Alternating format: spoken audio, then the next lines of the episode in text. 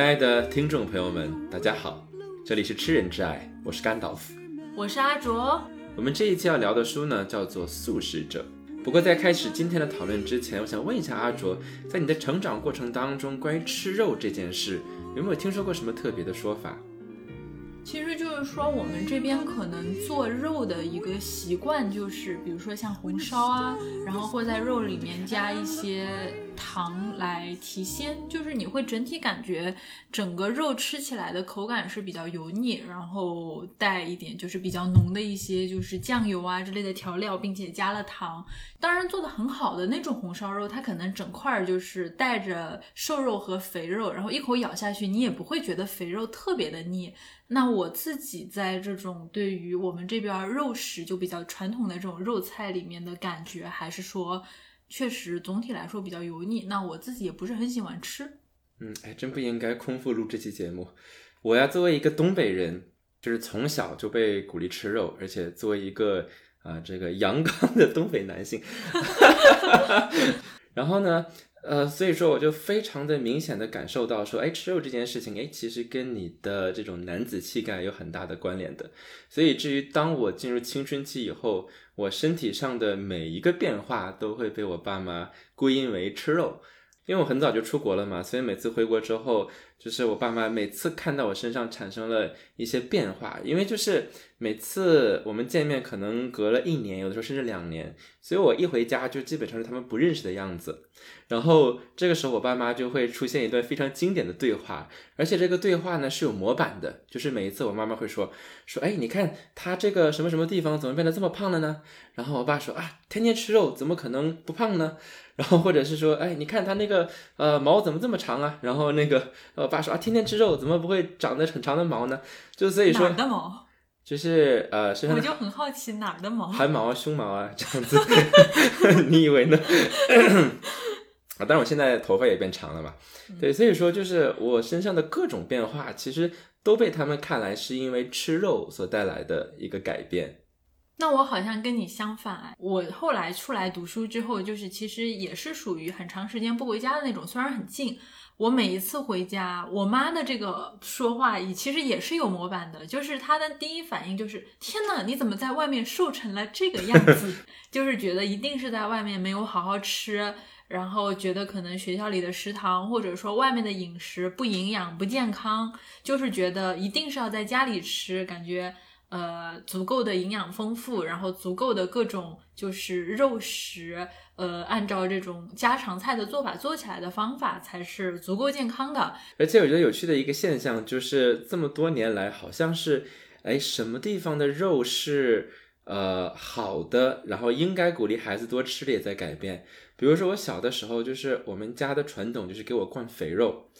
然后所以所以每个人都在跟我说，我小时候很瘦了，就是然后每个人都都在跟我说说肥肉好吃，瘦肉不好吃。所以五花肉呢，每次都是我把那个肥肥的那一块咬下来，然后剩的地方给我的爸爸妈妈。但今天大家的态度就很不一样了，所以每次回家的时候，然后我爸妈就说啊，这个这么胖了，啊，别吃这块了，你看它肥不肥呀？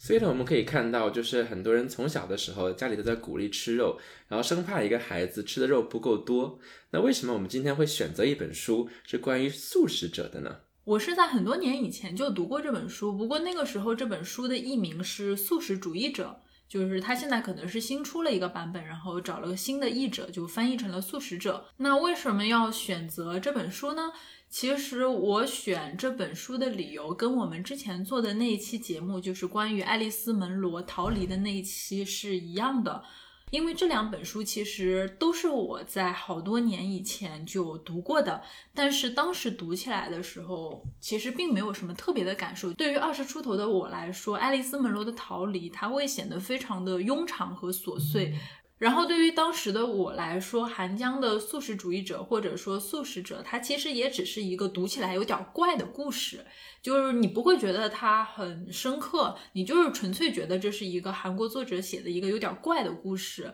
但是过了这么多年吧，然后好像慢慢的就是你不得不承认，当你作为一个女性，以一个女性的身份在社会去面临各种各样的生活，去有了更多的生活的阅历和生活的体验之后，你再去读这样子的或者说这种类型的女性作家所写的作品的时候，你会有跟以前完全不一样的感觉。在这里这么说，我不知道是不是足够的恰当，就是。虽然我不是很想强调，就是说两性的一个在这个世界上那种感受上的差异，但是我始终会觉得，当一个女性吧，她随着她的这个成长的阅历不断的累积，她不得不以可能相较于男性来说更加柔软也更加隐忍的状态去跟这个世界发生碰撞和接触之后，你慢慢的就会对这一类的。女性作家的作品有了更深的感悟，就是你二十二十岁的时候读不懂的作品，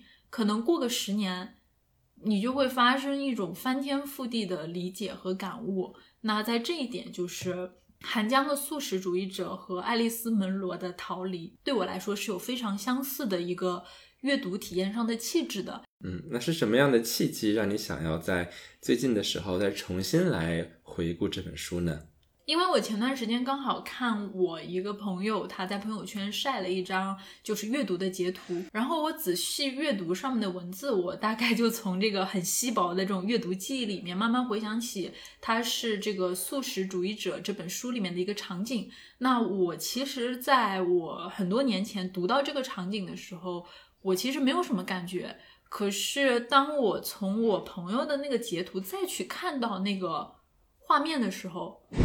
所谓素食者里面一个非常残酷的这种名场面之后，我产生了很不一样的这种阅读体验。所以等一会儿就是我们在跟大家分享这本书的时候，我其实也是想着重跟大家来分享一下，隔了这么多年的这种差异化的阅读体验背后，它可能反映了哪些问题吧。那这本小说呢，它由三个短故事来构成，每个故事里边由一个不同的视角。来为我们诠释我们在题目当中的这一位素食者他身上发生的事情。虽然是三个来自不同视角的短故事，但是它其实在时间线上是完全就是线性的，你能够直接以一个可能说阅读长篇故事的方式把它连续的读下来的。那素食者呢，其实是在这三个短故事里边的第一篇的名字，所以说我们一开始进入的视角是一个。不太招人喜欢的丈夫的一个视角，就是我之所以这样说，就是因为当你在读到这本书一开始的时候，就这个我，你就立刻觉得，哎，我不喜欢这个人，我不会认同这个人，为什么呢？我来给大家介绍一下啊，就是他首先是在介绍自己的妻子，他说他在自己的妻子吃素之前呢，他觉得他并不是一个特别特别的人，那里边有一段这样的描述，他说。我之所以会跟这样的女人结婚，是因为她没有什么特别的魅力，同时也找不出什么特别的缺点，在她平凡的性格里，根本看不到令人眼前一亮、善于察言观色和成熟稳重的一面。正因为这样，我才觉得舒坦。如此一来，我就没有必要为了博取她的芳心而假装博学多才，也无需为约会迟到而手忙脚乱，更不用自讨没趣的拿自己跟时尚杂志里的男人做比较了。所以，这个就是他并不是一个普通而自信的男性，他是一个普通且自信的男性。他本身就是一个非常平庸的人，而且呢，他就非常满足于这种自己妻子表面上面的这种呃平凡无奇。因为这本书里面的故事呢发生在韩国，所以在接下来的叙事当中，我们会发现男主人公他其实所享受的就是一种非常。呃，经典的男主外女主内的一种家庭模式，他对于他妻子所有的劳动都觉得是理所当然的。那他每天上班之前会期待说，这个妻子啊，你要给我准备好我的早餐。我早上出门，你早上六点钟就要起床，给我做好粥，然后粥里面要加好肉片，然后你要能够去满足我的饮食。然后之后呢，我去上班，上班挣钱，中午和晚上在外面吃，回来很晚，然后你要满足我的生理需求。从这个角度来说，他所享受的这样的一个生活的状态是非常。呃，平凡，然后默默无闻的，然后他的妻子，在在他的生活当中也是一种隐形的状态，所以恰恰是这样一种我们认为很正常的生活状态，当他的正常被打破的时候，那这个男主人公就会觉得非常的不能接受。比如说有一次，他发现自己的妻子忽然间就站在冰箱门前，手举在空中一动不动，他反复的打招呼呢，妻子也没有反应。那这个时候，呃，他就觉得非常的诧异，哎，怎么回事？那过了很久之后，这个妻子才回应说，哎，是因为我做了一个梦。那一开始的丈夫可能觉得说这是一个偶然的事件，可能不知道妻子犯了什么梦游症，啊，但是随着时间的这个流逝，这样的事情越来越多。那比如说下一次的时候，他发现，哎，妻子不知道为什么就把家里边所有的肉全都丢掉了。然后妻子说，呃，我不吃肉了。那丈夫说，那我也不吃肉了吗？那你到底是因为什么？然后妻子非常平静地回应说：“因为我做了一个梦。”你刚才讲的这个故事，其实是从丈夫的视角来讲述他的生活、他的想法，还有他眼中的妻子。那么，其实，在这个过程里面，你会发现这个妻子的存在好像完全不会被看到，因为她其实也是跟丈夫处于一种拒绝沟通的状态。丈夫跟她说：“哎，你你做了什么奇奇怪怪的梦？突然变成这么个素食主义者？”她也只是很冷静的回答他：“我说了，你也不会懂的。”不过这个妻子好像也没有丈夫说的那么的循规蹈矩和平淡，因为其实还是有除了吃吃素这件事情之前，其实还是有一些事情让这个丈夫觉得不太舒服的。比如说，这个妻子就是叫英惠嘛，她不太喜欢穿文胸，就你会发现这个丈夫很猥琐。就他说他在跟英惠刚开始交往的时候，他就发现了英惠不太喜欢穿文胸。就然后当他发现他没有穿文胸的时候，他心里还嘿，这是一个什么样奇怪的暗示吗？觉得这好像是一种充满情色的这种一种暗示和邀约。但是后来她发现好像不是这样子，就是英惠她就是不喜欢穿文胸。但是实际上英惠的这个情况可能也没有带来太大的麻烦，就她丈夫觉得这个行为很不雅观。但是因为英惠她其实是个家庭主妇，除了某些就是可能你在家就可以完成的一些兼职工作，她主要就是待在家里的，然后不需要出去抛头露面，然后也不需要有太多的交际和往来，所以不穿文胸这件事情虽然在丈夫看来非常的。怪异和不雅观，但是他可能也是能忍的。没错，这个空间非常的重要。就是一开始，当妻子，她其实不论是正常还是怪异，当她是处在一个家庭的空间内部，她在被局限在这个空间里面生活的时候，这个其实对于丈夫是没有什么影响的。但是当妻子她的这种忽然间出现的素食的习惯，被带到了一个更加公共的空间的时候，这个时候我们会非常明显的感受到，这个丈夫从他的角度，他觉得感到不适，因为觉得，哎，我的妻子开始给我没没有给我面子。比如说有一次，这个丈夫他获得了一个很好的在工作当中社交的机会，他被他的科长邀请带他的家人去参加一个聚会。那这个时候，我们发现这个妻子身上，呃，唯二的怪异的地方就会显得非常的突兀。第一呢，就是她不穿胸罩；那那第二呢，就是她毫无理由的素食。在这个聚餐的过程当中，那大家并不知道说英惠她有现在是一个素食主义者。那所以说这个时候，其他人就会说给她夹菜呀，或者是想让她吃。但是你会发现，因为基本上所有的菜里面都是有肉的，那英惠就一动不动，什么都不吃。这个时候，在这样的一个这个工作的这个大家商业互吹的这样的一个环境当中，那其实就会显得非常的刺眼。那这个时候，其他人就会去询询问他说：“这个啊，英慧啊，你这个呃为什么一动不动啊？这个怎么不动筷子呢？”那英慧就说：“呃，因为我不吃肉，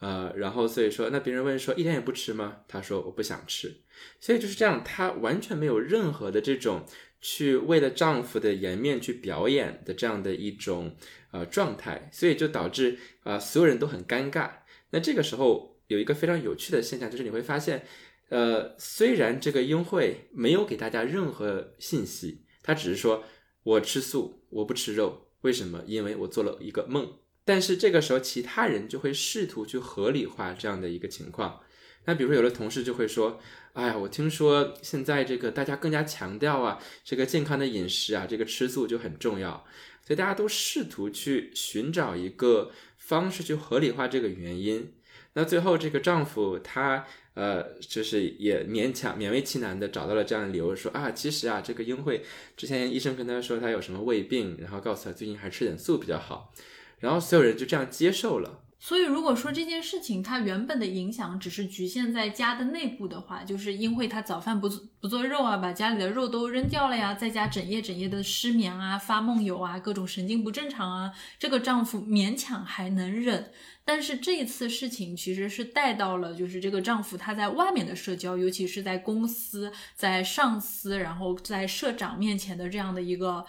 颜颜面和形象问题，就感觉好像让他充满了危机感，所以他就去联系这个英惠的家人。就你其实，在这个过程中，我其实感觉好像是有种在找售后服务一样的感觉，就好像你们家给我的这个商品它出了故障。啊！你们这些、你们这些售后人员，你们得帮我解决问题啊！嗯，你们来管一管你们家孩子。对，管管你们家孩子。就你会发现，他其实完全好像是绕过了英惠本人，而是觉得采取了他更有效的方式，就是找找家长这样的一种方式。而很有趣的事情，你会看到英惠的家人的态度，其实好像也是，哎，我好像给你的这个商品出了故障，我们是有责任和有义务，就是。帮你把这个商品给维修好的，就是他们好像在这个过程中完全没有把英惠当成一个独立的个体，或者说是一个有思想的人。他们只是觉得这个工具它可能出了什么问题，他们先忧心的事情是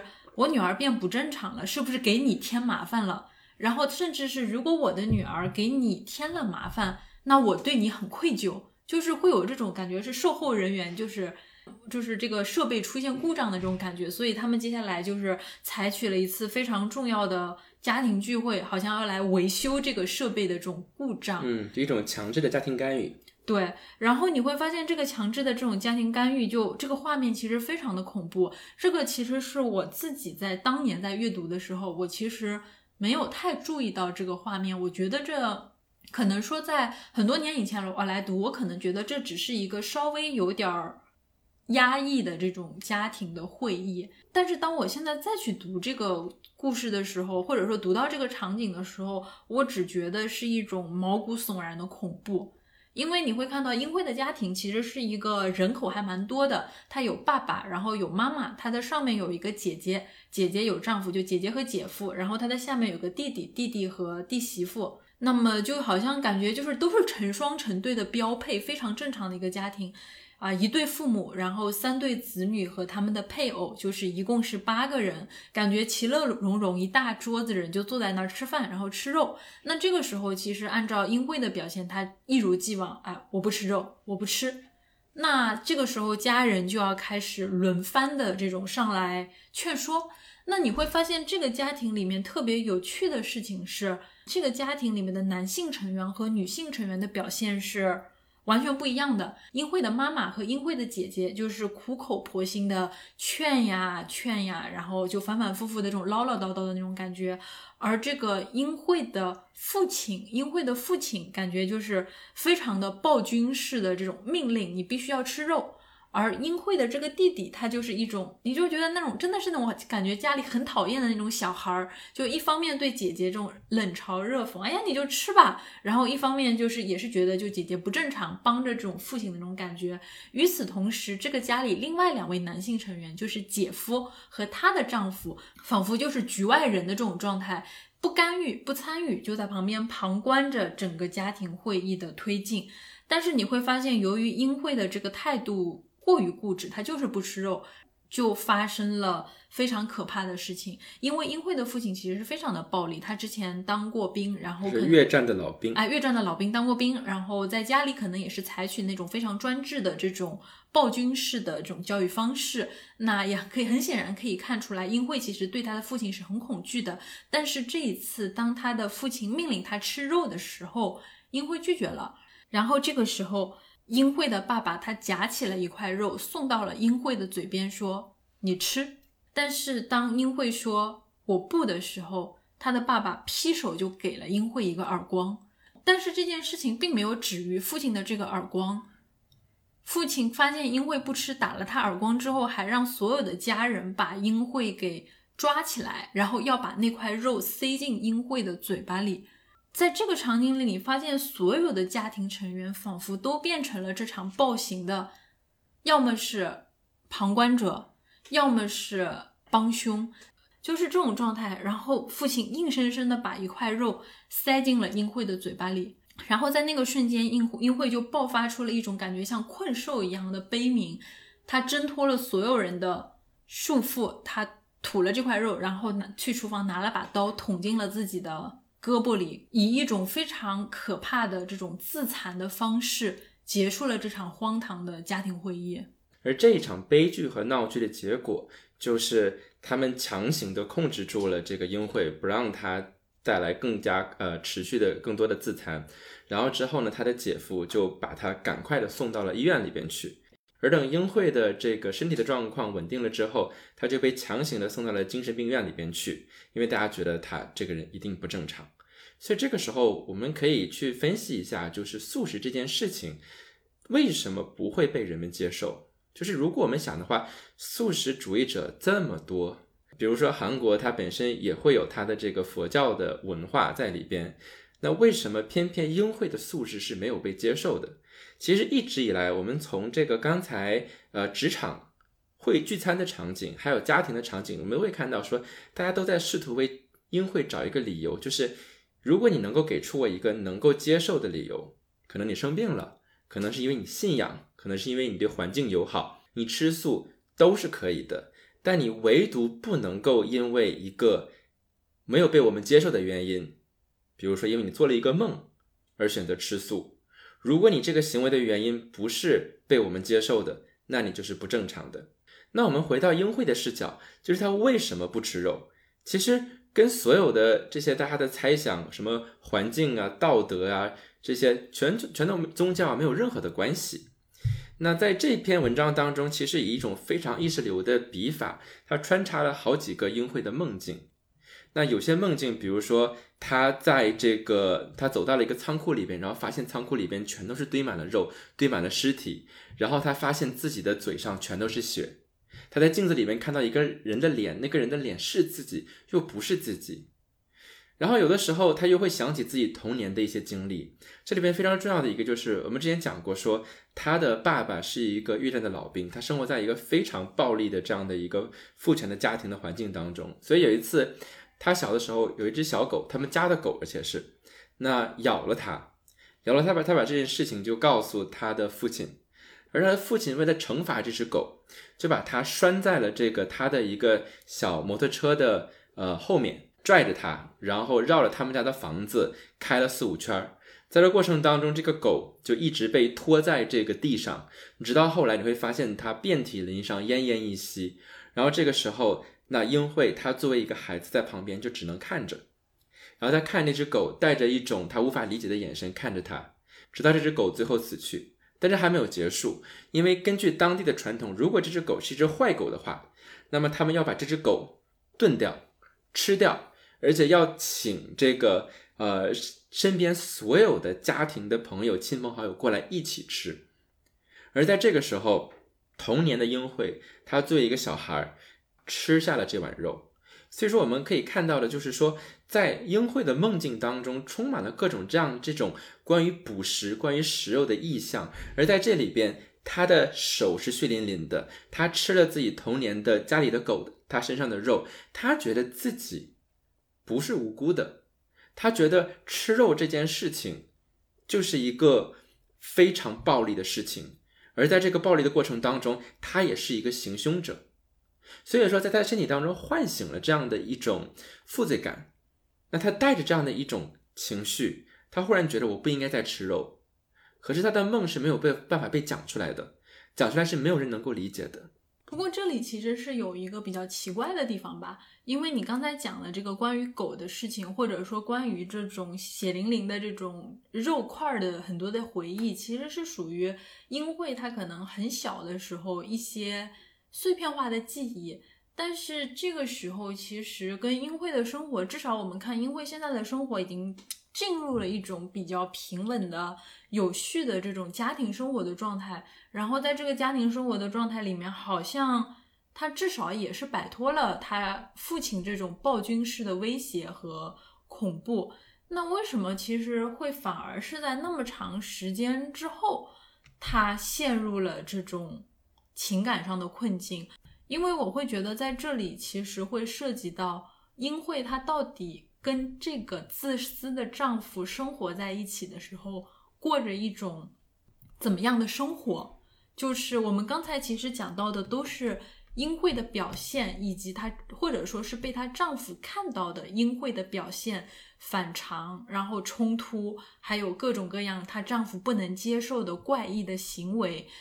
但是没有被丈夫讲述的那些那么多年，她跟英惠朝夕相处的生活里面，英惠到底过着一种怎么样的生活呢？因为我在看《素食者》这本书的时候，其实也刚好看到一个可能社会学的一个作品，叫做《看不见的女人：家庭事务社会学》。这本书其实是他的作者 Anne Oakley 的一个博士论文，就专门研究家务生活这样的一些事情。呃，他自己其实在这本书的序言里面说到，他想把他的博士论文出版非常的困难，因为很多的出版社都认为这本书关注的东西，女人然后家务的这种事情就太小太琐碎了，是没有研究价值的事情。但是他自己觉得，正是因为这些看不见的家务事务，它其实构成了很多时候我们看不见的那些家庭妇女或者说家庭主妇她们真实的这种精神生活和内在的精神世界。然后在这里，我觉得刚好这本书里的内容，它其实也是可以去解释一个成天在家里的家庭主妇，她到底面临着怎么样的一个生活境况。当一个女人她。以家庭主妇的身份围着家务去打转的时候，她的生活环境其实主要有三个特点。首先是一个非常单调，然后碎片化和节奏过快的一个特点，因为他会说家庭劳动就像是一条蠕虫，它会蚕食掉一个人的想法。因为家务有一个非常重要的特点，就是它非常的单调，很多事情，比如说洗衣服、做饭，然后拖地这些事情，它都是不需要你去动脑和。过度的这种注意力的，但是因为做家务的时间确实非常的长，然后他又会排除掉家庭主妇专注的去关注其他事情的可能性。单调和碎片化的他们这样的一个紧密连接，就意味着你每天都会有大量的工作，所以主妇们总觉得她每天有太多的事情要去做。但是你如果真的问一个家庭主妇，你一天做了什么事情，她好像又说不出她这样漫长又琐碎的一天到底做出了什么有价值的事情。所以就是很多的家庭主妇，她都会有一种非常普遍的挫败感。这种挫败感其实就跟那种流水线工人每天都在从事单调而无意义的重复工作是非常相似的。那么，当然你会看到，在这个事务性上面，它有一个补偿性的可能，就是对于家庭主妇来说，如何能够让她始终安于这种回归家庭的使命，然后继续去忍受日复一日的劳作，是因为很多家庭主妇她会有一个隐隐的心理慰藉，就是说这个家是属于我的，我是拥有自己的房子。这样的一种白日梦的想法来作为心理补偿的，就像是拖地板的工人觉得他真的拖在拖的这块地板是他自己家的地板的这样的一种白日梦的满足感，所以就是家务的辛劳和家务本身之间，它形成了一种看似好像非常和谐的一种联盟的关系，但是它依然不能改变，就是说家务这个充满你。一整天时间的这种单调、碎片化和节奏过快的特点，而家务的工作环境的第二个特点是在于一种孤独感，就是家庭主妇，她那个英语单词是 housewife 嘛，听上去好奇怪。你是谁的 wife？为什么你当你成为一个家庭主妇的时候，你好像成了一个 house 的 wife 呢？就是你其实这个名词 housewife，它本身好像就是说你的社会身份就是和家庭是绑定在一起的，你是完完全全的孤立于各种有意义的社交活动之外的。你的生活是充满了孤独感和隔绝感的，因为就是家务的完成地点全部都是在家里，然后或者说是在室内的空间，这其实是非常孤立并且私人的劳动生活。而我们可以看到，除非除非那个主妇她是有孩子的，那么她的这个忠实的陪伴者就是唯一的忠实陪伴者，就只有自己的孩子。而她的主要的社交可能都是，比如说邻里啊这些同样结了婚、有了孩子的这些姐妹和邻居。但是实际上，家庭主妇的这种生活，它是这种社交是不能够真正产生意义感和价值感的。那我们会看到，就是说还有一个是。一个特点是，主妇的她的这样的一个工作时间是非常长的，一成不变的这种主妇的工作时间，它和雇佣制的工人的工作时间其实是形成了一个非常鲜明的对比。然后，因为其实你如果是一个雇佣制的一个工人，除非你像现在的这种。企业九九六什么一样的，你其实是有明确的上班时间和下班时间的。但是对于主妇来说，之前就是有那本书里面就有研究说，平均的工作时长，每个主妇的工作时长是每周是七个七十个小时左右。增加一个孩子就会增加二十三个小时的工作时间，增加两个孩子是三十五个小时。如果是你家里有三个以上的孩子，那么你的这个工作时间可能是七十个，在原本七十个小时的基础上再增加四十一个小时的工作时间。那么他这个。长时间的这种工作状态，其实也会不断的去消耗这种主妇生活的意义感。那么我们会看到，其实英惠她的这个，当然英惠和她丈夫之间是没有孩子的，她所要做的事情就是待在她丈夫的这个室内，去扮演一个家庭主妇的角色。而我们看到，其实英惠她同时也非常非常的孤独，就是你其实是没有看她没有朋友。在在这个整本书里面，英惠是没有任何一个朋友的，能够跟她产生关联的人，除了丈夫。当然，我们看他们后来离婚了，没有任何联系了，就是她的姐姐和姐夫。她的父亲也不理她，她的弟弟也不关心她。在这个生活范围之外，她没有任何的社交。所以你可以，其实，在这一段就是第一个版本丈夫的这个故事里面，你其实是可以感受到英惠她的婚姻生活是多么的痛苦和绝望。因为在这里，其实还有一个从她丈夫的讲述里面，你会看到这个丈夫的自私，他其实就是因为需要这样的一个妻子，他理所当然的享受着这个妻子对他生活无微不至的照顾和服侍。我会在这个里面看到，他真的是完完全全的把这个妻子当成了一个工具化的存在，就是一个工具人。就所以我会觉得，在这里其实英惠她之所以会产生这样的一种怪异的素食的这种行为，其实是因为这种极其漫长的生活带给她的那种极端压抑的一种情感上的可能一次爆发。或者说是一次反抗，所以在这本故事当中，其实英惠的故事还有很多。但是，呃，你刚刚介绍的这个关于家庭主妇的生活的状态，其实在这个韩江他之前的一个作品当中有一个非常集中的体现。呃，我们如果看这本书的话，你会发现最后有一个作者的话，他会跟我们说，素食者的故事其实是源自他在。九七年的时候出版的一个短篇小说叫做《The Fruits of My Woman》，就是《我妻子的果果实》这本书。那在这本书里边讲述的就是一个妻子，她想要成为一个植物，然后最后呃被她的丈夫种在了花盆里边，然后浇水去照顾她这样的一个故事。韩江他非常非常直接的就论述了这种关于一个女性，当她在一个家庭的环境当中，她可能所面对的一个状态和牺牲。我们在这个《素食者》里面看到这个丈夫的形象，其实一开始的时候你就不喜欢他，你从第一个自然段就觉得这是个人渣。但是在我妻子的果实这本书里边，丈夫和妻子的关系其实会更加的这个友好一些。但是我们会看到，就是其实会存在很多的一些暴力或者是牺牲是更加隐性的。就即便这个呃男性的丈夫的角色不是那么的，就是明显的让人觉得说他想要去牺牲这个妻子。为什么呢？就是在那个故事里边，这个女主人公的角色，她其实一开始年轻的时候就是一个有很多很多的这个梦想，然后她说我要攒钱，我要把我的钱用来去周游世界。那直到她遇到了这个她心爱的这个男人之后，这个男人说啊，我们要不要就是在这个大城市里边，我们买一个房子，然后交一个首付，怎么怎么样？那一开始的时候，这个女主人公显然是不愿意的，对吧？她想要去自由，她想要过一个游牧一样的生活。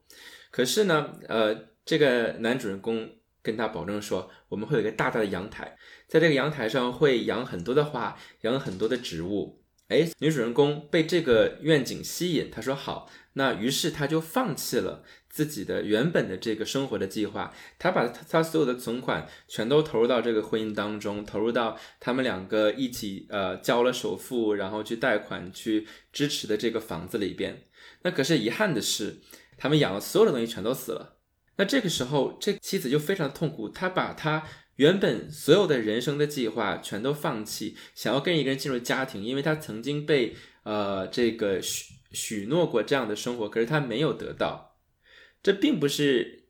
呃，直接是因为说这个丈夫是多么多么糟糕的人。可是当她做出这样的选择的时候，家庭这个选择本身让她不得不付出这样的代价，所以她非常痛苦。她有句话，呃，我觉得非常深入骨髓。她说，呃，seven hundred thousand people all crammed together, I feel like I'm going to wither and die.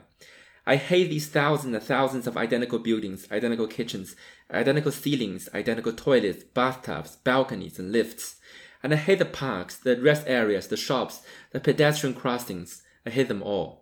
他说：“我们住在这个城市里边，几十万人住在一起，我觉得我快要枯萎，我快要我快要死亡了。因为你看我的生活当中，我面对就是这样一模一样的楼，一模一样的厨房，一模一样的天花板，这些同样的厕所、浴室。那我看到这些东西，我恨他们所有的这个东西，因为他所向往的是一个游牧一样的自由。”可是家庭这个呃住房就变变成了一个他的监狱一样，他但是他又没有办法去逃离，因为他已经把生活的赌注放在这个上面，所以在这个版本的故事里边，结果就是她变成了一棵植物，然后她的丈夫没有像这个素食者里边这么渣，就是他最后留了下来，然后用一种植物的方式照顾她，给她浇水，然后最后这个呃妻子完全变成了一棵一棵树，她呃。就是张开嘴吐出了果实，丈夫又把果实种在了花盆里边。但是在这里边也有很多隐形的暴力，就是丈夫对妻子的忽视。比如说，这个妻子为什么选择跟丈夫在一起？因为其实丈夫是这样这样跟她说的：“他说，你看你之前想的那么美好，又周游世界什么的，那那些其实是你的幻想，是你还不成熟。现在我们要成家了，你成熟了，成熟了，我们要。”为一个家庭做准备，所以说你要把这些钱花在我们这个楼房上。虽然他是一个更加能够被人同情的丈夫的角色，但他依然是在从一个自己的角度去来为妻子做出选择。他说：“你本来的梦想就是因为你的不成熟，而现在你选择跟我在一起，你的梦想才是成熟的。”而我们在《素食者》里面也能够看到同样的一个 dynamic，就是说，好，如果你用你的方式吃素。你就是一个精神病患者，你是不能被接受的。我们要把你关起来，要把你改变。但是如果你能够让我们找到一个理由，说你有信仰，你热爱环境，你有道德责任，甚至是你想健身，对，只有以我们决定可以被许可的方式吃素，你才可以是会被接受的。不过你刚才讲的这个我妻子的果实里的这个丈夫，他虽然看起来好像比素食主义者的这个丈夫要好一点，但是你仔细去品，就从我的角度来品，我会觉得这个丈夫其实更糟糕。他比素食主义者里面那个冷漠的丈夫，就从头到尾都非常冷漠、冷酷、自私的丈夫，他多了一层包装纸。就他的想法并没有比这个啊素食主义者这个断然就抛弃妻子的这个丈夫来的更加的。无私，或者说来的更加的宽容，我会觉得，你看素食主义者让我觉得很恐怖的一个点是在于，故事的这个主人公这个丈夫这么的自私，他很恐怖，很极端，但是与此同时他很坦白，我觉得他说出了很多选择走进婚姻的男性的心声，就是当你去选择一个妻子的时候，你不是在选择一个你爱的人。你不是为了爱情去选择一个妻子，你就是在选择一个功能性的妻子。这个功能性的妻子，她具备了保姆，然后未来的孩子妈，然后还有你的社交工作上的社交助手。以及你释放性欲的这样的一个对象，他其实选择这个妻子的标准就是以各方的这种功能性的角度来选择的，好像你这个妻子她就是一个能够满足你各方面功能性需求的这样的一个角色。当然，区别是在于你会看到，就是我妻子的果实里面的那个妻子，她一开始至少是因为爱情、因为梦想去选择进入婚姻的。而英惠的这个故事里，其实你也不知道为什么一开始英惠会进入这个婚姻，但是你也大概就知道，以英惠的状态，她一个是别无选择，另外一个她其实心里也非常的清楚，这个丈夫他其实并不爱她。那我记得我们在介绍这个。爱丽丝门罗逃离的时候，我们那个标题选了两个很重要的意象，就是一个是厨房，然后一个是爱情，或者说这两个意象它其实是独属于女性的一种生活标签，或者说生活主题。因为你会发现，如果说厨房这个意象它代表的是家务的操劳和琐碎的话，那么爱情它其实作为这种操劳和琐碎的。补偿性的白日梦而存在的，就像上野千鹤子，她经常强调说，爱情在婚姻里面是女性自我剥削的借口一样。就像我自己身边有很多可能在长期在亲密关系里面一直在纠结的女性朋友，就是你会发现，如果说当两个人真的进入了一种很。长线的这种亲密关系里面的时候，小到这种生活琐事的各种摩擦，然后大到这种生活目标还有价值观的不一致，还有碰撞，在这两个关系里面，女性通常都是更容易去做出退让和妥协的那一方。但是到了这个时候，你会发现女性好像也会有一个很本能的一种自我洗脑的情感机制，因为其实很多时候你会感觉很多女性朋友在对于另一个伴侣的吐槽和诉苦，最后总是能以一句“好在他还是爱我的”这句话去作为总结，好像说只要就是说我们的这段关系里依然存在着某种爱情的崇高理想，那么我的自我牺牲和自我奉献，它都是理所应当的。甚至很多女性，她是可以在这种。不断去往这种爱情去付出的过程中，去获得一种自我牺牲的满足感和这种安慰感的。但你会发现，从男性的角度来看，从这个丈夫的视角来看，爱情就是狗屎啊，就是根本不存在爱情这种东西，他只是把你当成工具人，反反复复的去使用。所以我会觉得，在英惠的这段关系里面，他其实非常痛苦的这件事情是，你连最基本的爱情的慰藉都没有，就是你连最后一层遮羞布都没有。所以你其实是会看到，就是相比于这种我妻子的果实里面的那种纠结和破碎，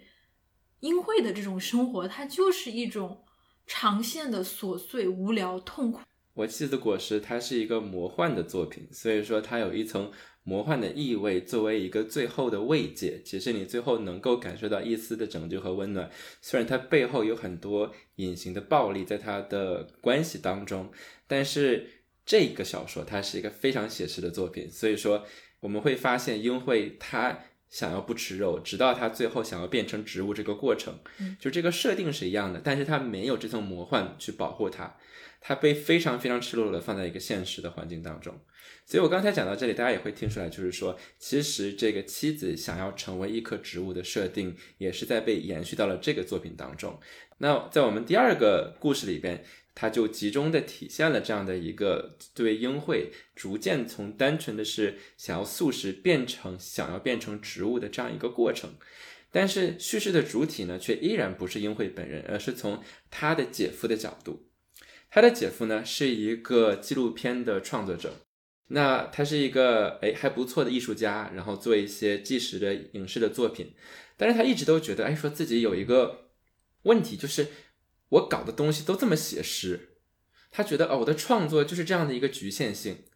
那直到非常偶然的呀，他听到这个自己的妻子，也就是英惠的姐姐说：“哎，这个英惠的屁股上有个胎记，怎么还没有消掉呢？”哎，不知道为什么这个这个姐夫就因为这句话就特别的痴迷这个英惠她的身体，说啊，这个好特别，为什么我好想看到这个胎记到底什么样子？为什么这么多年了一直都不消掉？所以他产生了一种对于英惠的痴迷。那痴迷到什么程度呢？就是如果上一个故事里面的一些梦境的意象啊，是关于英惠呃发现自己吃肉，然后自己成为了这样的一个一个捕猎者，一个。呃，一个让他产生罪恶感的自己的时候，那这里边更多的是从姐夫的视角，他产生了一个幻想。那在这个幻想当中，他看到两个裸体的人，呃，身上绘满了各种各样的花瓣，然后在他们在这个状态当中不断的去交合，然后成为了一个在他看来非常美的一个东西。而在这个画面当中，他的那个缪斯啊，他的这个凝视的对象，就是他的妹妹英惠。而他自己就是那个男人，因为第一个故事里面的事情已经发生了，就是他知道啊，现在这个英惠已经被从精神病院放回来在家，然后因为他只吃植物，然后呃，这个一天一天的消瘦，然后甚至到什么也不吃的程度，所以他去假借去关心英英惠的这个名义，去试图让英惠去愿意成为他的模特，让他完成这个作品，而这个时候。他跟这个英惠说了一下啊，他的这个想法。那英惠其实就恰恰就被他描述的这个浑身充长满了花，然后一个身体变形成为一个植物，变形成一个花的在地的意象所迷住了。所以他非常的平静，他说好。于是呢，这个姐夫就开始了一个这种啊痴狂的艺术家的创作的这样一个路程，就是去啊在这个英惠的身上去创作。然后一开始自己不好意思，他还是有一层这种亲属的禁忌感在里边。所以说他呃先请了自己的一个小助手，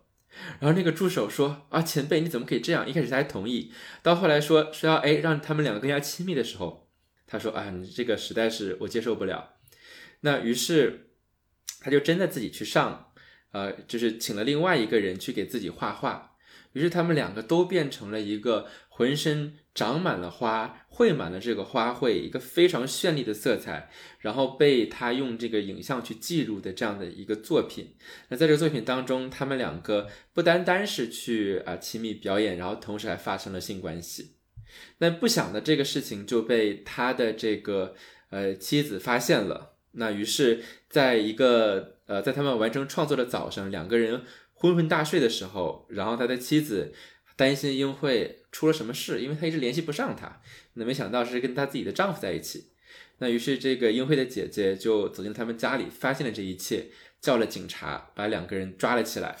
然后警察对，然后这个警察，我觉得特别好笑的一点就是说，这个丈夫还。还有一种诗意。啊，他说就是好像想临死前想要成为自己的作品的最后一幕一样，然后说想要带着浑身的花，然后像冲上阳台，对，像天使一样啊一纵纵身一跃，然后成为一个自己的一个行为的艺术，但是他们一没有实现，他被人就是非常狼狈的逮 住了，拖了下来，对，逮住了拖下来，然后非常狼狈的拖走了，然后英惠呢就又被又被送进了精神病院，对。姐夫这个版本的故事，恰恰是我这一次的阅读和几年前的阅读，就是产生的非常巨大的这种反差的一个部分吧。就是因为其实，在五年前我读到这个部分的时候，第一个是因为就是说韩江他写这一幕其实是写的非常美的，就是他这种姐夫好像突然就被这个。缪斯给光顾了，感觉一下子就是创作出了这种身体和柔和着情色色彩的这种身体，这种植物，还有这种充满爆发性的那种美的那种瞬间，就你会觉得这个这个姐夫他创造的这个画面非常的美，而且你会觉得就是说很多时候为了艺术，可能说你要去突破一些情色的边界，去突破一些。身体的边界，甚至是打破一些道德的限制，它其实好像至少在艺术家的世界里面，多少还是能被宽容和容忍的事情。只要你能够创造出足够美的，然后足够让人觉得惊心动魄的那些震撼的东西，好像这一切东西都是可以被中间所做的那些牺牲，或者说那些践踏，或者说呃某些这些行为都是可越界的行为，似乎都是可以被宽容的。那我在好多年前就是在读这个部分的时候，我其实是被这个故事里面的那种美的表达所打动了。就我会觉得哇，这个这个姐夫他好懂英惠啊，就是你会发现这个姐夫他去发现英惠的视角，跟她丈夫去发，就是他那前夫冷漠的前夫去发现英惠的视角是完全不一样的。在那个前夫眼里，英惠就是个工具人，然后又平凡又无聊。但是这个姐夫他好像很敏锐的把握到了英惠她生命的内核，就是他好像是通过艺术的这个手法，他感受到了英英惠她他准确的去从这个英惠臀部的那个青色的胎记里面捕捉到了英惠她那个情感的诉求，她内在生命爆发所要想要表达的东西，就是。我在很多年前去读这个部分的时候，觉得很震撼，然后也觉得好惨啊！两个人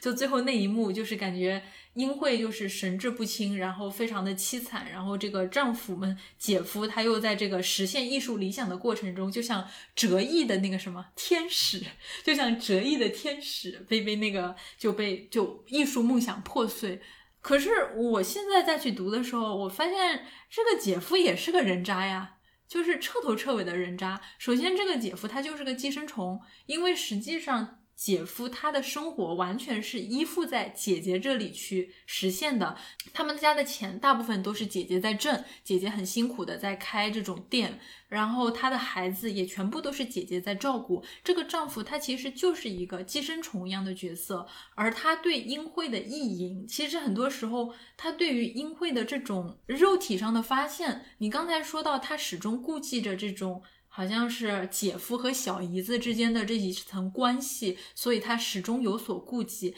但是其实你在读的时候会发现，正是因为这层姐夫和小姨子之间某种微妙的情感边界、道德边界，让他对这个英惠的意淫反而有了更多的这种刺激和这种越轨的想象。就是很多时候你发现他的这个之所以那么迷恋小姨子，就是因为她是小姨子。所以才才有这样子的一种想象。嗯，在这一点上，呃，这个英惠她原本的前夫还有她的姐夫是非常相像的，就是因为其实在这个两个短片当中都有过这两个男人都有过跟英惠发生性行为，但是都不是自愿的性行为，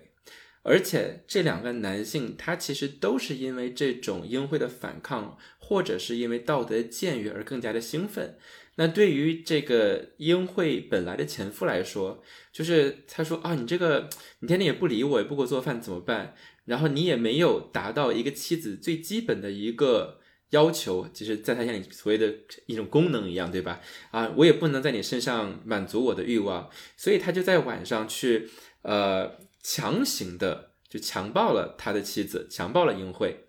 然后它里边有一段描述是说，他说其实因为英惠的反抗和尖叫，他反而变得更加的兴奋，甚至后面有一句话说，就是呃，他可能过了一段时间之后才习惯了这样的一个做法，意思就是说，他其实在那段时间里边是反复的有强暴英惠的行为，而在这个作品当中其实也是一样的，就是其实姐夫一开始他就有提出跟英惠说啊，我可不可以在你。浑身都是花的时候和你做爱，因为其实一一开始是拒绝的，但是他的条件是什么？就是他说，如果你身上也都是花的话，他其实因会被吸引的是植物性本身，他被这种植物的意象所吸引，他想要成为植物，但是这个东西恰恰就被他的姐夫利用了，所以在这个时候，虽然英惠是愿意的，但是他依然是一种姐夫。第一是对建立于他对自己妻子的背叛基础之上，第二建立在一个对于他已知现在身体和精神状况都非常不好的人的脆弱性的一种剥削之上。而且中间有一个很有趣的反应，就是他其实第一次跟英惠进行艺术创作的时候是没有太多越界的行为的，他只是在英惠的身上画，然后拍了一个大概四分钟的作品。他其实，在那个瞬间，他已经达到了某种艺术上的满足，因为这个画面其实已经突破了他以前的这种艺术创作，然后他也非常沉浸在这种艺术创作的快感里面。但是等他完成这件事情的时候，他突然反应过来，哎。我对于这个小姨子的这个性幻想还没有满足呢，然后他瞬间又空虚了，就是就中中间这个细节特别搞笑，就是不是也不能说特别搞笑，就是荒唐。对，特别荒唐。就是你明明去已经完成了你的艺术创作，结果他灵机一动，哎，我还没有跟他发生关系呢，我的这件事儿没完成，然后他之前的那个。这个对于这个他的这种意淫啊，这种性欲啊，就更加的这个蓬勃和这种旺盛，然后后面就是越做越夸张了。所以其实在这里我会发现，真的就是是不是这种艺术艺术家的身份真的好有迷惑性啊？是不是就是说在这样一种艺术的幌子下面欺骗，然后暴力，还有这种就是各种各样的很恶劣的这种行为，似乎都能找到一个。就理所应当的这样的一个解释，仿佛你所有的事情都是为艺术献身，但是你又会发现在这里真的，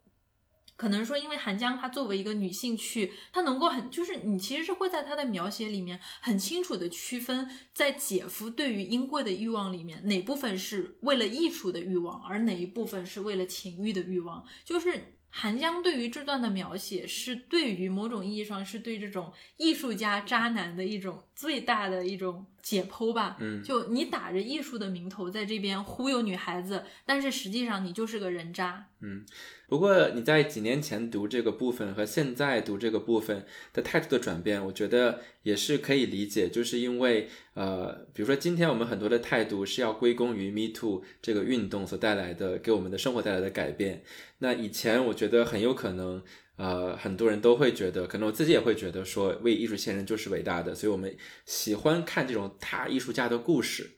然后说啊，这个他为创作怎么怎么的执着。突破了怎么怎么样的禁忌，但今天我觉得就是会有更少的人吃这一套，因为更多人站了出来。所以说，我们像比如说像这个什么罗曼·波兰斯基或者荒木经惟，我觉得艺术是值得追求的，但是这个剥削和暴力它不应该成为艺术的代价。然后我们不能够因为它有艺术在里边，然后就看不到很多人付出的这些东西。而且这里其实有一个看到，就是说艺术对于他人的伤害和剥削，其实很多时候往往都会是以一个。男性艺术家他的这种艺术作品中间包含着很多对于女性的这种残酷的压榨和剥削。那其实，在姐夫这里其实也是一样的。我们看到的，刚才我们叙述的那个故事里面，你看到的是他对于他欲望的凝视的对象这样英惠的这样的一个压榨和剥削。然后，但是另外一方面，他其实也是作为一个家庭角色，一个父亲，一个。丈夫的角色，一个宛如家虫家里面这种巨型的寄生虫一样，在剥削着他自己的妻子。因为你会看到他的妻子，其实相比如果说对于英惠的丈夫来说，英惠是个不合格的主妇工具人，那么其实对于这个丈夫来说，英惠的姐姐任惠其实是一个非常合格，甚至。合格到你都无话可说的这样的一个主妇工具人，但是在这里发现，从姐夫的视角，他去评价他这个姐姐这个仁惠二十四孝好老婆的时候，他又说，正是因为她太好了，他对他太好了，对他太无微不至了，把所有的事情都处理的太周到了，以至于他觉得无聊和没有毫无性欲。在这里你会发现。不管是那个艺术家姐夫也好，还是说是那个这个这个普通的这种职工丈夫也好，他们都非常的自私和冷漠。嗯，没错。而且刚刚阿卓讲的这一点里边有一个非常有趣的映照，就是在第一个故事，当我们从这个丈夫的视角去看这个故事的时候，然后其实丈夫有一段是说他非常的迷恋他的这个。妻子的姐姐，他的小姨子，嗯，然后呢，在这个故事里边，我们从就是英惠的姐夫的视角来说，然后他的姐夫又非常的迷恋英惠，对，然后对他中间还有个细节是，英惠的丈夫说他跟这个姐姐打电话的时候，听到姐姐那种鼻音，他都会引发他的这种性欲，当然这是因为英惠的姐姐长得更好看。但是在这个姐夫这里，他是明明英惠长得不如姐姐那么好看，但是他在英惠的身上又发现了一种就是让他觉得非常有趣的性欲的点。对，就是 like 你有一个非常完美的家庭主妇，然后这个时候你要想一个啊看起来有点奇怪的女性，然后你有一个觉得啊这个不被社会接受的妻子的形象，然后你又想要一个特别完美的主妇，就是他总是成为这两个男性欲望的对象。嗯，不过呢。呃，我们讲到这里，其实虽然故事都不是从英惠的第一人称讲的，那我们其实还是要承认，就是英惠的角色的主体性是很强的，就是因为他一直都坚持自己想要做的事情，他想要吃素，他决定了这件事情，没有人可以强迫他。那到后来，就是他想要去成为一个植物，所以这些行为都是他所选择的，或者说他被迫选择之后去坚持的，因为他觉得这样是他更能够接受自己的一种存在。所以，我们想花一些时间来讨论一下，就是为什么呃韩江选择了吃肉和吃素这个主题。以及为什么不论是在我妻子的果实当中，还是在素食者这这这个作品当中，都会出现一个妻子想要变成植物的这样的一个转变。所以这个话题其实和我们一开始讨论的关于我们在成长的过程当中，就是吃肉这件事情的意义是非常有关系的。比如说像我小的时候，我作为一个男生，家里说啊，男生要吃肉，对吧？你要长肌肉，怎么怎么样？这个时候，其实它背后体现的是一种肉食这个东西，它在我们的文化当中，在一个肉食的文化当中和一个男权文化当中，对于男性和女性是有双重的意义的。对于男性来说，肉它代表着权利，就是你吃肉多，我们说这个我们会用 meat 来指代肌肉，对吧？就是来我们说一个肌肉男说 like look at all the meat。对于一个男性来说。男性是肉，因为肉是充满了权力的；而对于一个女性来说，女性也是肉，但是因为它是一个被食用和被消费和一个权利的声明。所以说，男性和女性都是肉，但是我们代表了肉的不同的意象。所以从这个角度上来说，素食这件事情对于有些人来说，它不单单是关于环境。关于这个道德、关于宗教信仰、关于健康等等等等，当然，对于很多的，如果我们从一个生态女权主义角的视的视角来看的话，就这些事情是相关的。那么有一个学者叫做 Carol J. Adams，他写了一本书，就是从一个女权的视角，重新的去梳理了素食这件事情背后的政治意义，因为他觉得对于很多人来说，人们吃肉背后。或者是不吃素背后的这个政治性，它所代表的这种对于现状的反抗，对于这种常态的这样的一种不遵循，往往会被一种心理的因素或者是动机所代替。所以人们更更常的强调说啊，这个人是因为信仰，因为等等个人的原因，呃，而不会去说一个人他吃素会是呃某种声明，因为他和别人是不一样的。而在这部作品当中，英惠她选择不吃素，其实恰恰就是想把这样的一种，呃，素食本身背后的政治意义重新的放到台面上。就是我要告诉你，我做这件事情不是因为我的某种什么个人的修行的因素，而仅仅是因为我觉得这样做是不对的，因为我觉得我生活在一个充满了暴力的环境当中。我觉得我是这个暴力的一个施暴者，我吃了那个那只狗的肉，我我的浑身充满了这个血淋淋的这个地上的肉的鲜血，所以我觉得我是一个共谋。那我如何从这样的一个暴力的社会当中解脱出来？我要选择去拒绝它。所以在一个采访当中，韩江这样说：“他说，什么是素食者？他说，vegetarian is a different name for rejecter。”这个素食者对于他来说，其实是一个拒绝者的一个代称。所以，英惠她选择素食，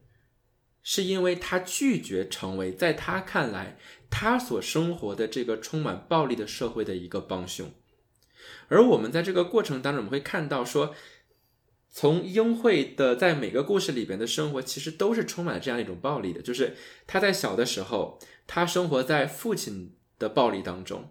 她成长了之后，她这个生活在自己的丈夫的冷暴力，对吧？对他的这种各种的呃劳动的剥削，还有一种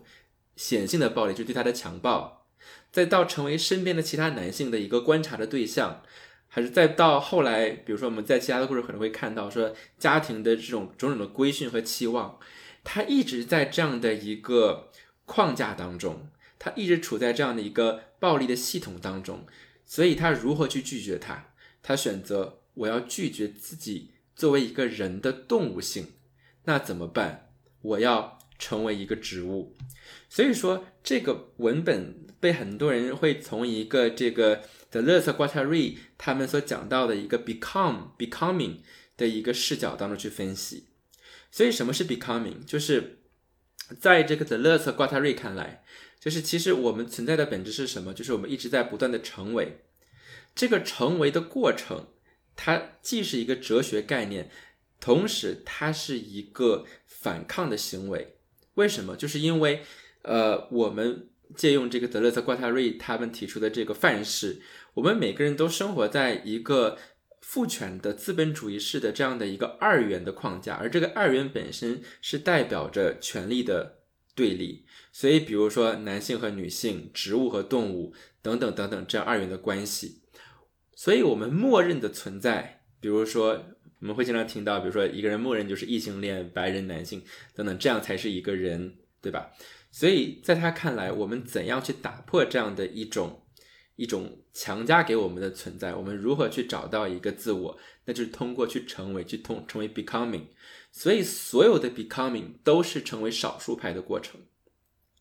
那从这个视角上来看，那英会所做的恰恰就是这样的一种成为。他通过去。从动物成为植物，从人成为一个非人类，从一个女人成为一个非女人。为什么这么说？就是因为他最后你会发现，呃，书里面有一句话，就是他因为不吃饭，他拒绝吃饭本身，因为他意识到其实不止吃肉的问题。那你吃所有的东西，其实都意味着一种暴力，都意味着被你吃的那个东西的消亡。所以在这样的一个过程当中，他不断的消瘦。那书里面描写他，就是他失去了他所有的第二性征，变成了一个孩子一样。所以他从一个性别化的存在，变成了一个去性别化的存在。所以在这样的一个故事当中，就是韩江，他说他想要质问我们的，就是在这样的一个充满暴力的世界当中，我们能不能成为无辜的？或许对于这个。呃，英惠来说，从他的故事上的启示就是，我们很难是无辜的。而当你试图去涤除自己所感受到的罪恶，想要去不呃不再成为某种过谋的过程，可能往往是你只能是以一种以自身的伤害、一种死亡来拒绝成为这个系统的一部分。你刚才有讲到，就是说英惠他想成为一棵树，它本身其实是对于。目前的这样的一种生活模式的一种拒绝。不过这里很有意思的事情是，如果说是根据我们刚才讲述的这个故事的角度，因为它一共有三个短篇故事嘛，第一个是英惠的丈夫的角度，第二个是姐夫的角度。然后我们这样讲讲，感觉好像这个故事全部都是好像从男性视角来讲的。那么这个故事里面的女性真的没有声音吗？其实是有的，因为第三个故事是姐姐的故事，从姐姐从她自己的视角来看英惠的这个事情。英惠的那个母亲就一直很隐忍、很顺从的母亲，她其实在一开始就说了一句话，她劝英惠吃肉的时候，她说：“如果你不吃肉，其他人就会吃掉你。”就其实这句话里面，你有没有发现，就这么一句话，其实英惠的母亲她对于这个世界的规则也是有非常清晰的认知的。当然你会明白，就是说她的这个认知是基于认命的基础上的，就是她母亲非常的清楚，就是说这样的一种。针对女性的暴力和女性在暴力下无处藏身的这种处境，她的这个母亲是非常清楚的，而她的姐姐其实在这个基础上，反而你可以感觉到她姐姐是个二十四孝好老婆、二十四孝好母亲以及二十四孝好长姐的这样的一个形象。但是你会看到，在这个过程里面，这些女性的群像，它反而构成了一个让英惠感到更加窒息的环境。不管是一个在大家这个眼里就是尽善尽美的一个姐姐，还是说是一个服从、隐忍、温柔这样的一个母亲，她们实际上都在扮演着把英惠的命运推向深渊的一个角色。因为当父亲、当那些男性角色在向英惠施行暴力的时候，他们其实每个人都非常的清楚的知道自己的女儿、自己的妹妹正在处于。被暴力毁灭的边缘，但是他们每个人都没有阻止这件事情。这或许也是说，因为他所处的这样的一个压抑的环境，或者说在这样的一个对于不同的女性群体的声音的一个表达里面，你是会看到，就是说女性她始终是处于一种被驯化的状态。不管从哪个角度来解读，你依然会看到女性她仍然是那个被整个社会所规训的。热爱操持家务的个体，或者说是工具人，好像不管是什么样的家庭，不管你是不是一个家庭主妇，你有没有成为一个家庭主妇，女性她对于家庭主妇这一个角色所负有的这种这种传统的家庭责任，她依然是有着非常强的心理认同的。就像是我们说的那个一点，两个人相处，好像男生说家务是可以做，但是没必要，那好像我们就可以推脱说那。你不做，我也不做，但是最后会发现，实际上对于这种脏乱差的事情，最容易忍不下去的人是谁？其实是女生。最后你最后不是说你不做，我也不做，最后是谁先忍不住谁就输了。好像在这个是家务的事情上就是这个样子的。为什么女性会产生一种对于？家务各种就是啊，这种家庭主妇这样的一个身份认同呢，其实是因为就是说每一个女性在她们的童年和少女时期，基本上都是会以大致的相同方式去经历她们以后可能对于家庭生活的这种社会化的学习过程，而我们会看到，在这个学习化的过程中，母亲就是一个非常好的榜样。或者说，就是你必须是以认同母亲和其他成年女性所扮演的这样的一种角色，以及你在成长的过程中，你是被你周围的环境不断的去灌输，你未来最终一定会成为一个家庭主妇的内在信念的。就是不管你承不承认，我我会觉得我们的这种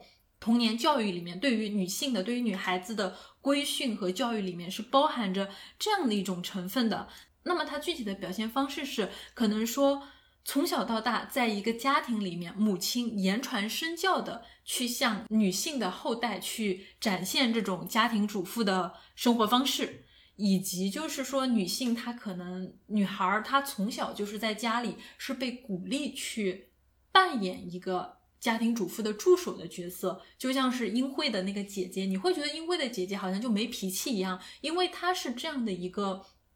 大家庭里面的长姐。他从小就是扮演着去照顾弟弟妹妹，然后去照顾脾气很不好的爸爸，然后去帮助妈妈的角色。与这种女性的家庭化倾向相对的事情是，大家普遍的对于男性家庭化倾向的不认同。当一个男孩子表现出我喜欢做家务，我喜欢做缝纫，我喜欢比如说。特别喜欢做饭这样的一种倾向的时候，你会觉得这种他会这种这种男性就会被认为这是一个很奇怪的男孩子，然后甚至会用一些什么很娘啊、没出息啊这样的词去形容他。然后我们会发现，当一个女性她被人问，比如说你喜不喜欢做家务，你喜不喜欢照顾小孩这样子的话的时候。这个选这个问题，它是包含着否认的选项的。你可以说我不喜欢，但是你会发现，传统的这种社会语境，它却只能去包容那些给出肯定答案的女性。如果说一个女性她对于家务还有育儿这些事情表现出一种很消极的态度，那么她在社会上其实是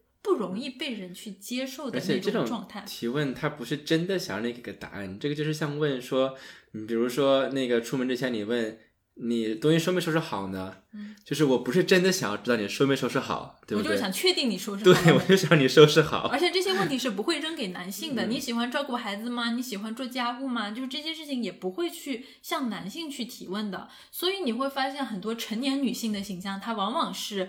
与家庭主妇和母亲是等同在一起的，而母亲的社会形象又总是与这种。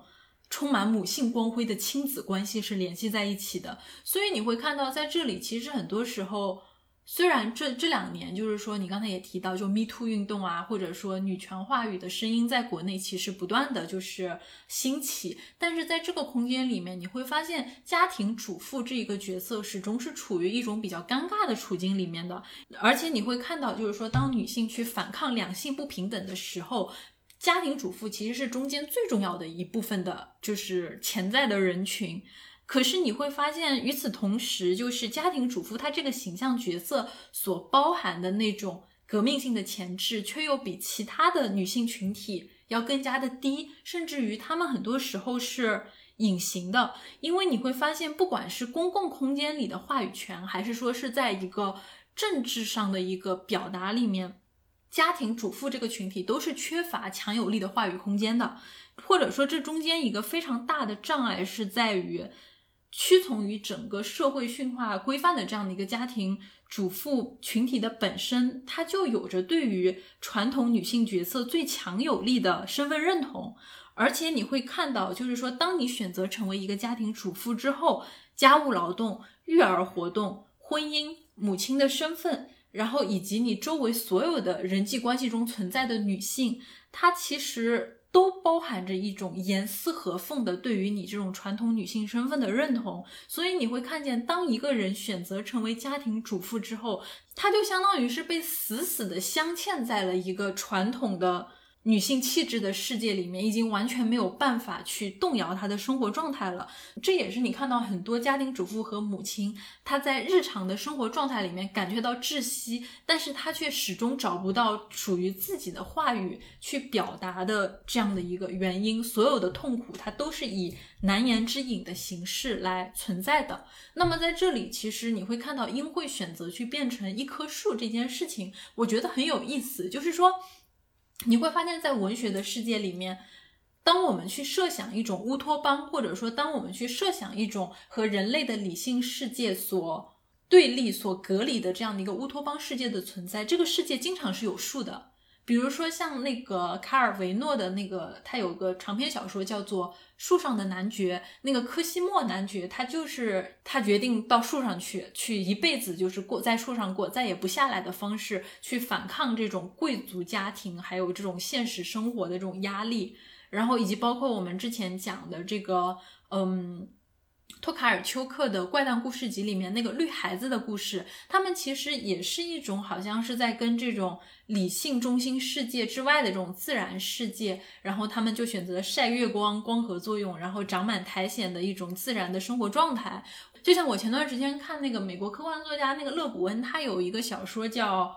世界的词语是森林》，它里面也会去设想一个。有有外星人，然后他们全部都是森林人，他们生活在森林里面，然后他们的世界里面，梦的时间和现实的时间是交错在一起的，而且最重要的是，这个世界里面，它其实是以女性的家长为这个呃社会的这个社会关系的核心的，就是你是会发现，其实当我们去设想一种理想的乌托邦世界的时候，树、植物、森林，它就扮演了一个好像。我们心目中的一个逃避世界的理想的一个存在，或者说理想的一个象征，所以在这个事情上，就是你看英惠的选择，它好像是一种主动的、坚持的去选择成为一个。成为一棵树，选择一个植物性的生活，去逃避原本的世界规则。但另一方面，何尝不是他在这种现实的生活里面，他处于一种巨大的无言和痛苦中，逃无可逃，退无可退，最后被逼向了这样的一个痛苦的乌托邦里面去呢？当然，这里边有一个呃比较细微的点，就是说，呃，我们当然。在很多的作品当中都看到了一种自然的意象，然后在这个里边，其实我们也提到了，就是如果我们在谈论德勒兹 becoming 的话，然后我们要考虑这种动物性和植物性这样的一个转变。但是其实，呃，如果要细细的去追究的话，这个动物性和植物性它也是一个二元的划分。那植物的世界其实是充满了暴力的，只不过它发生在一个我们不熟悉的时间尺度上。所以，如果说我们把一个植物它们的生活，呃，加速的播放的话，你会看到很多的这种竞争，然后这种土地的侵蚀，各种寄生的关系。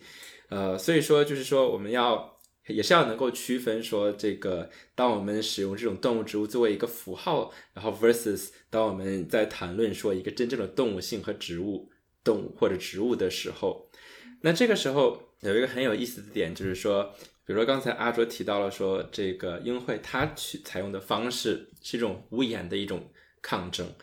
其实这个本身就非常值得我们去反思，就是为什么英会采用的方式是这种无言的抗争？因为如果是比如说换一个作家，可能在一个不同的语境下面，英惠其实可能成为一个杀人的一个一个角色，对吧？就绝望的主妇，她如果比如说她可能就是，哎，我超如果她有级喜欢看《孩子绝，望的主妇》，就是她她如果 是比如说这个故事，你其实完全可以联想到另外一些故事的场景里面，比如说那个坡道上的家，就是一个主妇，她有孩子，然后她因为过度的痛苦，然后把这个孩子就是。泡在那个浴缸里死掉了，就是她可能在另外一个故事的语境，就在那个在角田光代的语境里面，她可能就变成了一个溺死自己孩子的这种凶手母亲的一个形象。嗯对啊那或者说再把它摆到那个八二年出生的金智英里面，她可能最后就变成了一个就是精神失常的主妇，就是这种绝望的主妇的故事，它其实是在反复的被书写的，就是只是说在韩江的故事里面，他选择了一种。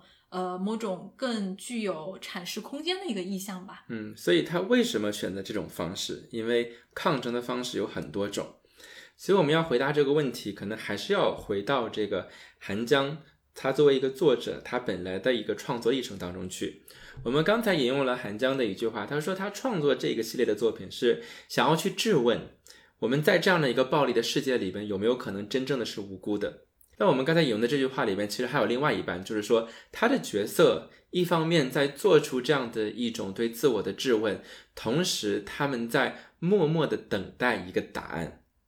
这个默默的等待答案是一个非常非常重要的状态，因为它其实和韩江自己生活的背景是有关系的。因为在韩江十岁的时候发生了一个事件，就是韩国的光州事件。在这个事件当中，很多的抗议者他们遭受了暴力的压迫，所以说这个事情对韩江本身产生了一个非常巨大的心理的阴影。他后来写了一本书，叫做《Human X》。那在这本书里边，他其实讲述了就是在这个事件当中的角色的故事。而我们会发现，在韩江在讲述他对于 Human X 的创作过程当中，其实很多英惠这个角色身上他的一些特质，恰恰是韩江他自己在创作的时候发生在他身上的事情。比如说，他在作品当中会回忆他在童年的时候，然后跟他非常要好的，后来受到迫害的这些呃朋友。那他说他在写这个部分的时候，有的时候他非常非常的痛苦，以至于一天他可能只写了三四行。在这个过程当中，他会有很多的梦境，就像英惠这个角色一样，那他会梦见在这个呃这些就是非常暴力的意境里边，他可能是目睹了一个非常大的屠杀，可是他他没有办法让他停止，或者是他做了一个时光机，回到了当时的某一个惨剧的面前，可是他无能为力。在这个过程当中，他会深深的有这样一种感觉，就是他被这种英惠一样的置身于暴力的生活当中，无处可逃，可是又会存在一种幸存者的愧疚。他会想：我自己真的是无辜的吗？因为他发现，就是虽然这个事件发生在很久以前，但是在之后的韩国，比如说在朴槿惠执执政期间发生的一些事件，让他想到，哎，其实那个事件还在重演，我们其实什么都没有做到。所以他有一次他提到了一个事件，就是说，在这个朴槿惠丑闻爆出，然后这个人们开始抗议的时候，那有一次韩国历史上非常非常大型的一次抗议的游行，他们采用的方法就是每个人拿着一支蜡烛，然后将这个蜡烛吹灭。所以这个蜡烛的意象它非常的有趣，就是蜡烛它同时缅怀了那些去世的人们，同时又为活着的人们点燃了一道光。所以说，韩江说，他说其实他在创作的时候，想要产生的就是这样一种蜡烛的效果。很多的时候，就是我们会看到一些国际的事件，你比如说啊，美国和朝鲜的关系怎么怎么样，然后你会觉得韩国的抗议就非常的隐忍，非常的沉默，可能只是哎有一个什么严肃的声明而已。所以他说，你在国际舞台上看到的这样的一种我们的默不作声，其实是因为我们历史上所经历的一个又一个的创伤，让我们采取了一种像蜡烛一样的抗争的方式。所以说，从这个角度来看，英惠这个角色，他采取的就是这样的一种不暴力的、沉默的，让自己去改变。因为当你想让一个人成为你的系统一个结构当中的一部分，你想让他扮演一个角色，但是他拒绝扮演这个角色的时候，他拒绝成为你的系统的一部分的时候，那么他并不需要改变这个系统，因为你不得不围绕着它做出改变。所以说，他希望的是像英惠这样的一个行为，也是这样的一个默不作声的抗争。同时，他在等待一个答案。这个答案他有没有等来？我觉得是有等来的，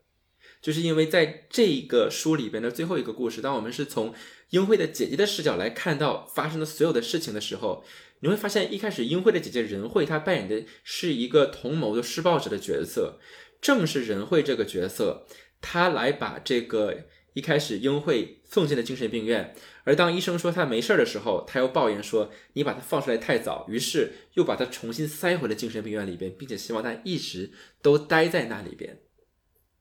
但是仁惠这个角色是非常有意思的，就是我们看到的中文版本可能翻译成人会，但是在英文的版本里边，就是我看到的论文，其实因为我们知道这个韩语它是靠音来注的，所以它不一定翻译成哪个对应的汉字。在我看到的英文的这个论文里边，其实它的这个 in 这个姐姐的名字对应的汉字是忍字，所以说如果你把它翻成忍会的话，那么这个角色。就它的意味会深长很多，就是因为你会发现在英惠和忍惠的成长过程当中，忍惠作为大姐姐，她一直扮演着那个生活在，呃，以一种权力系统希望她的方式去生活着，所以她忍受了所有的家庭家庭的暴力。但是到了文章最后的时候，当她目睹着自己的妹妹身上发生了各种各样的转变，当她的妹妹质问她说：“死了难道有什么不好的吗？”这样的话的时候。他其实意识到，在他们的成长的过程当中，其实恰恰是因为英惠一直都扮演着家庭里的反抗者的角色，所以说家庭里边的暴力是被英惠一直吸收着的。所以当他最后意识到这个他们两个，呃，在一个家庭当中的角色的对比，以及可能因为英惠的存在而自己身上被吸引走了一些对于一种暴力的行为的注意力的时候。他忽然意识到，他说他其实什么都不拥有，家里的所有的东西都不属于他的，就像他的生活从来都不属于他一样。所以说，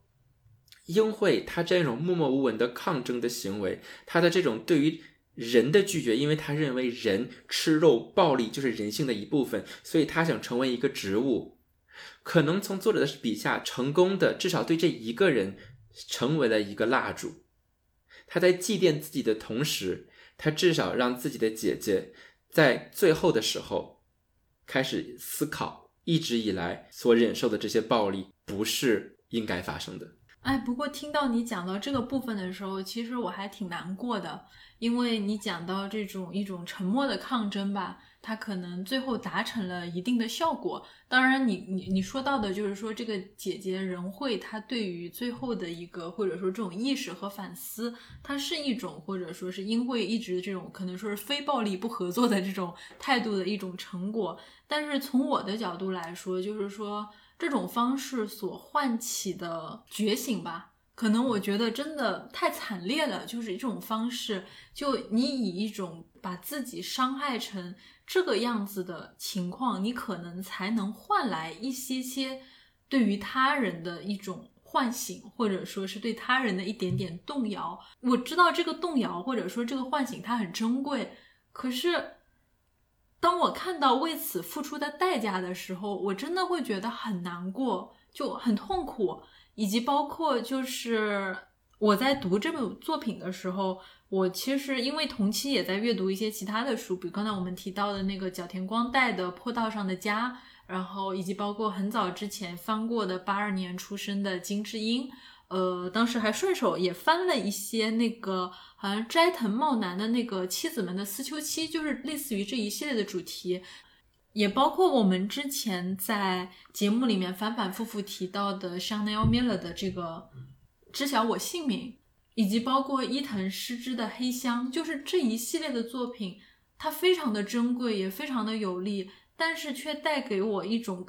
更深的悲哀感。就是当我看《知晓我》，我们当时在在讲《知晓我姓名》的时候，我们其实深深的为这个 Chanel Miller 或者说张小夏的这个文笔所触动。像这一次这个韩江的素食主义者，它里面的这种。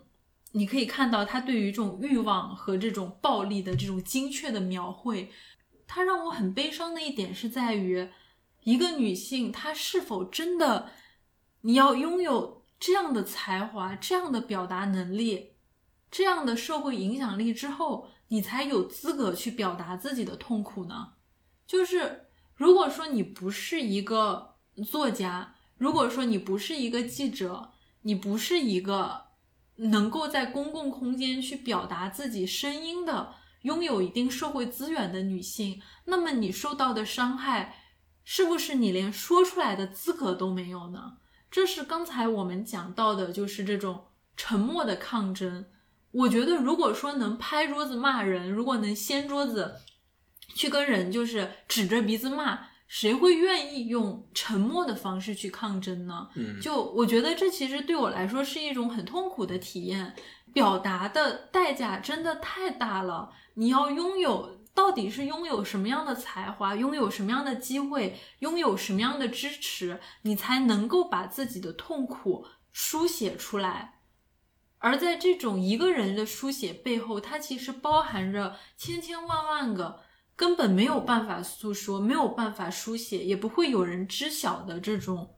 女性的痛苦。就是这一点，是你刚才提到这种沉默的抗争的时候，反而会让我觉得。非常悲伤，也非常难过的一个点吧。嗯，的确非常悲伤，而且，呃，即便你是有这样才华的，其实当你去做这件事情的时候，你付出的代价也是非常高的。所以说，只不过有些代价是被所有人看到，然后被人们说这是你自己的事情，而有些这个代价是没有被看到，然后就变成了大家觉得理所应当的事情。所以我觉得，虽然像英惠这样的行为，他是沉默的，但是我觉得沉默背后是他的行为，而他的行为是掷地有声的。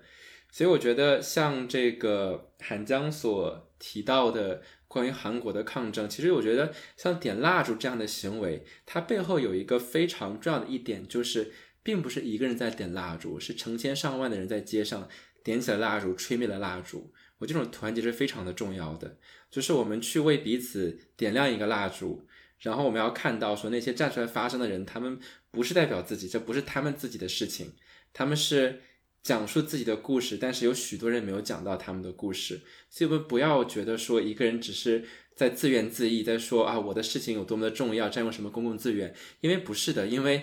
他是怎么说，在不幸的当中获得了某种细小的幸运的那一个。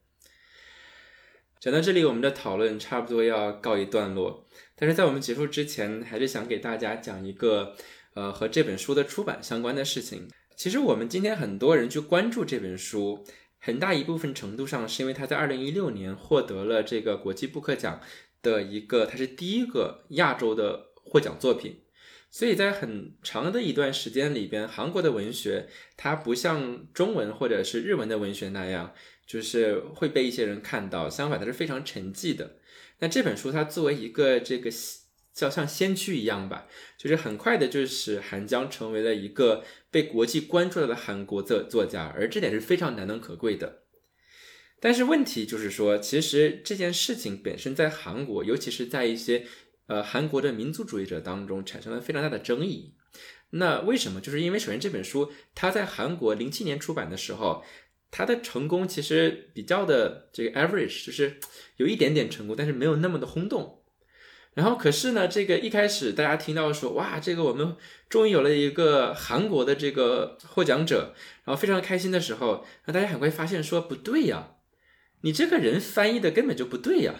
就是这本书被世界观看到，是因为它的英文翻译。可是很多人会纠结说，这个 Deborah Smith 啊，是当时英国的一个这个英语呃的呃的一个 PhD 的学生，然后所以说啊，你这个翻译，一个二十八岁的女孩，然后才学了好像是六年还是八年的韩语，翻译出这本书，你看很多的意思是不对的，那你把很多事件的人的主语翻译错了，而且呢，你还加了很多非常不必要的填充，就是你最后表现出来这个东西。就跟原本的这个韩语，它根本就对不上。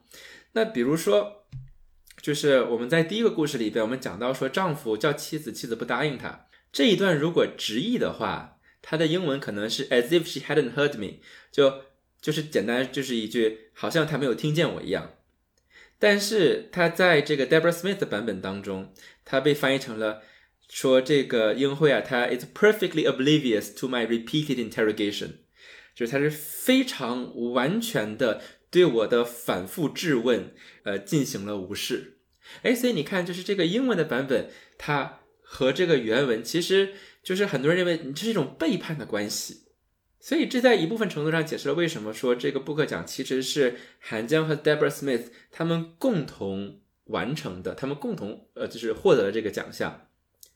但是这个时候，就是我们不能忘记的一点就是，呃，其实韩江他是授意给 Deborah Smith，就是你可以这样翻译的。所以在他们创作过程当中，Deborah Smith 他说，他说我在读韩江的文字的时候，我的脑海当中充斥着文字，充斥着画面。